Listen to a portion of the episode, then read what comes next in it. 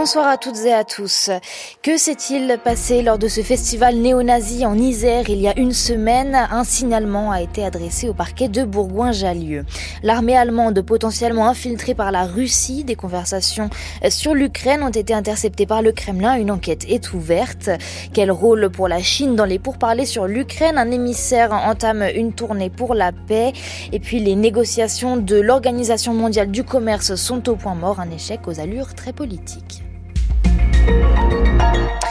La soirée se présentait comme un simple anniversaire, c'était en fait un festival néo-nazi. On en sait enfin un peu plus sur ce qu'il s'est passé euh, samedi dernier dans la salle des fêtes de Vaison-Scurtin en Isère, où s'étaient rassemblés entre 150 et 300 participants venus de toute l'Europe. Bonsoir Fanny Imbert. Bonsoir Mathilde. Et si on y voit plus clair, c'est notamment grâce au travail du CRIF, le Conseil représentatif des institutions juives, le CRIF qui a adressé un signalement au parquet. Extrait d'un discours d'Hitler, référence au Troisième Reich, croix gammée, cette soirée n'avait rien d'une banale fête. Elle célébrait en réalité la date de création du parti nazi. Alors, on savait que les groupes de métal programmés pour cette fête étaient proches de l'idéologie nazie. C'est d'ailleurs pour ça que la préfecture de l'Ain, du Rhône et de l'Isère avait interdit cette soirée. Mais comme souvent dans ce genre de cas, les organisateurs ont réussi à prendre les autorités de cours et la soirée a quand même eu lieu, déplore Hervé Gerby. Il est le président du CRIF Grenoble-Dauphiné à l'origine du signalement.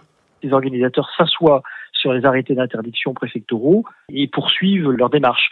Donc euh, ça, c'est pas admissible. Il y a régulièrement euh, ces concerts, on, les voit apparaître. il y a une vraie euh, reprise de cette idéologie partout en Europe et il faut arriver à, à y mettre un terme. Au-delà des organisateurs, le plus délicat, ça a été de documenter aussi l'appartenance idéologique des participants. Pour ça, le CRIF a mené un important travail d'enquête sur les réseaux sociaux. Vous savez que tout cela est toujours très codé. On utilise des chiffres 88 pour faire référence à Hitler.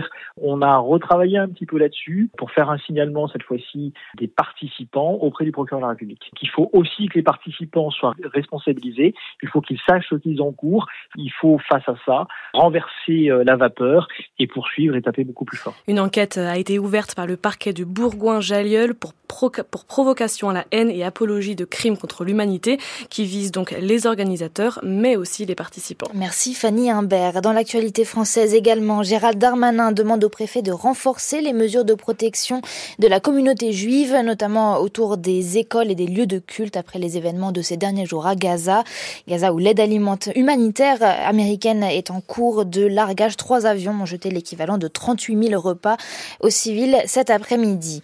Plusieurs centaines de manifestants des collectifs Extinction Rébellion et Youth for Climate se sont introduits en début d'après-midi dans une usine chimique de l'entreprise Arkema dans le Rhône. Ils ont rapidement été bloqués par les forces de l'ordre mais ont pu inscrire des tags sur la devanture Arkema Gouille ou Arkema Assassin. En mai 2023, une dizaine d'associations et de particuliers avaient attaqué Arkema en justice pour des rejets de PFAS, des polluants éternels. La justice a rejeté ce référé au mois de novembre. Et puis le Rassemblement national a dévoilé son slogan pour les élections européennes aujourd'hui. Jordan Bardella l'a posté sur X anciennement Twitter, à l'occasion du lancement de sa campagne La France revient, l'Europe revit. L'armée allemande potentiellement infiltrée par la Russie. Moscou aurait intercepté des, discussions sur l'Ukraine entre des officiers de l'armée de l'air allemande, selon Der Spiegel. La discussion dure une demi-heure et émane d'une vidéoconférence et non pas d'un réseau secret interne, ce qui pose quand même des questions sur les normes de sécurité internes à l'armée allemande. En tout cas, le ministère de la Défense a ouvert une enquête, Nathalie Versieux quatre officiers de l'armée de l'air, dont au moins un général, dans une conférence en ligne. Il est question du Taurus, ce fameux missile longue portée de fabrication allemande que Kiev réclame depuis des mois, que le chancelier Scholz refuse de livrer de peur d'une extension du conflit. Les officiers passent en revue le nombre de missiles disponibles, le nombre de Taurus qu'il faudrait livrer pour atteindre quel objectif militaire, par exemple la destruction du pont qui relie la Crimée à la Russie. En clair, un dossier hautement explosif qu'Olaf Scholz a brièvement commenté depuis sa visite au Vatican. Il s'agit d'une affaire très grave et c'est la raison pour laquelle elle fait désormais l'objet d'une enquête très minutieuse, très approfondie et très rapide. Plusieurs questions seront au centre de cette enquête. La sécurité des modes de communication de l'armée tout d'abord. Les officiers allemands utilisaient apparemment la plateforme publique Webex pour leurs vidéoconférences selon le leak russe.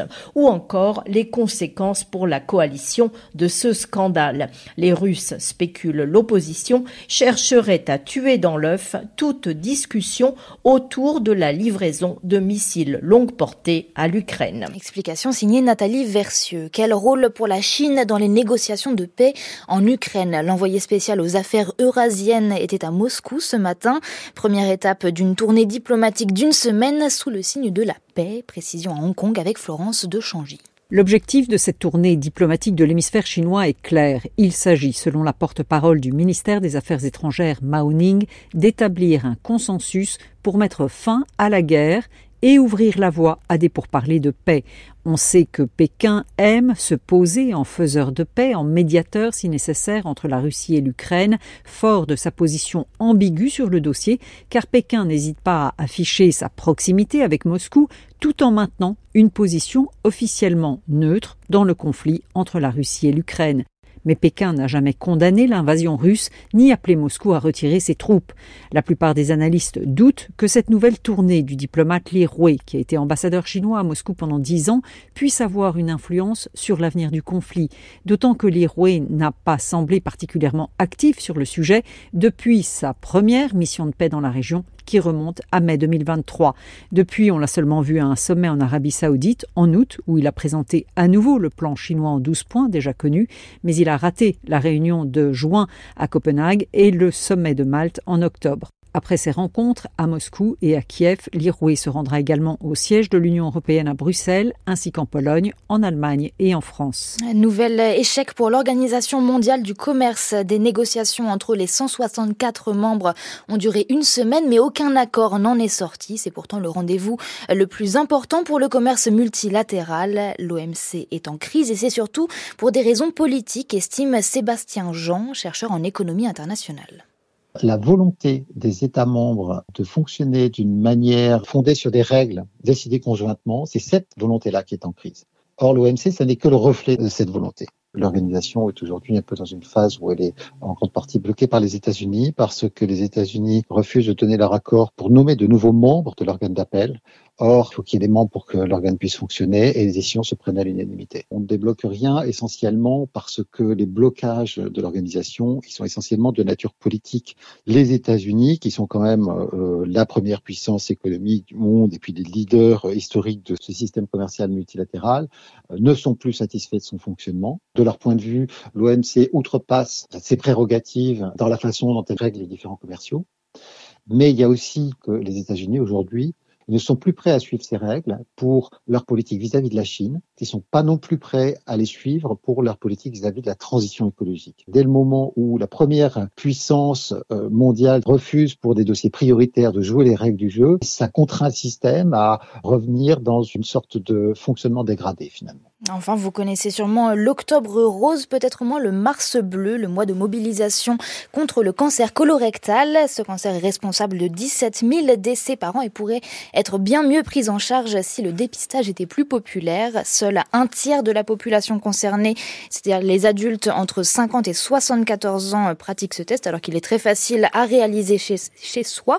Pourquoi si peu de dépistage? Élément de réponse avec Claude Linassier. Il est directeur du pôle prévention à l'Institut national du cancer tout ce qui touche aux matières fécales déjà est quelque chose d'un petit peu tabou naturellement. Puis il y a un deuxième paramètre qui est que quelqu'un qui va bien, euh, par définition, ne peut pas imaginer qu'il peut avoir une maladie latente. Donc il y a une espèce d'ignorance volontaire. Et puis il y a une différence euh, également euh, en termes de territoire, hein, puisque on, a vraiment des très mauvais élèves euh, en Guyane et en, en, Guadeloupe et en Corse. Dans les départements, on a de très bons élèves. Hein. Par exemple, l'île-et-Vilaine, c'est 45%, le Maine-et-Loire, le Haut-Rhin, 44%. On est à peu près dans la moyenne européenne, ce qui ne veut pas dire que pour autant, il ne faut pas progresser et le taux de 35%, même si on est dans la moyenne, euh, n'est pas un bon taux. L'objectif pour euh, gagner en, efficacité et économiser des vies, c'est vraiment d'obtenir euh, une participation, une adhésion au dépistage de l'ordre de 65%. À noter que le test est remboursé par l'assurance maladie à retirer chez le médecin ou en pharmacie. Le temps demain va rester mitigé,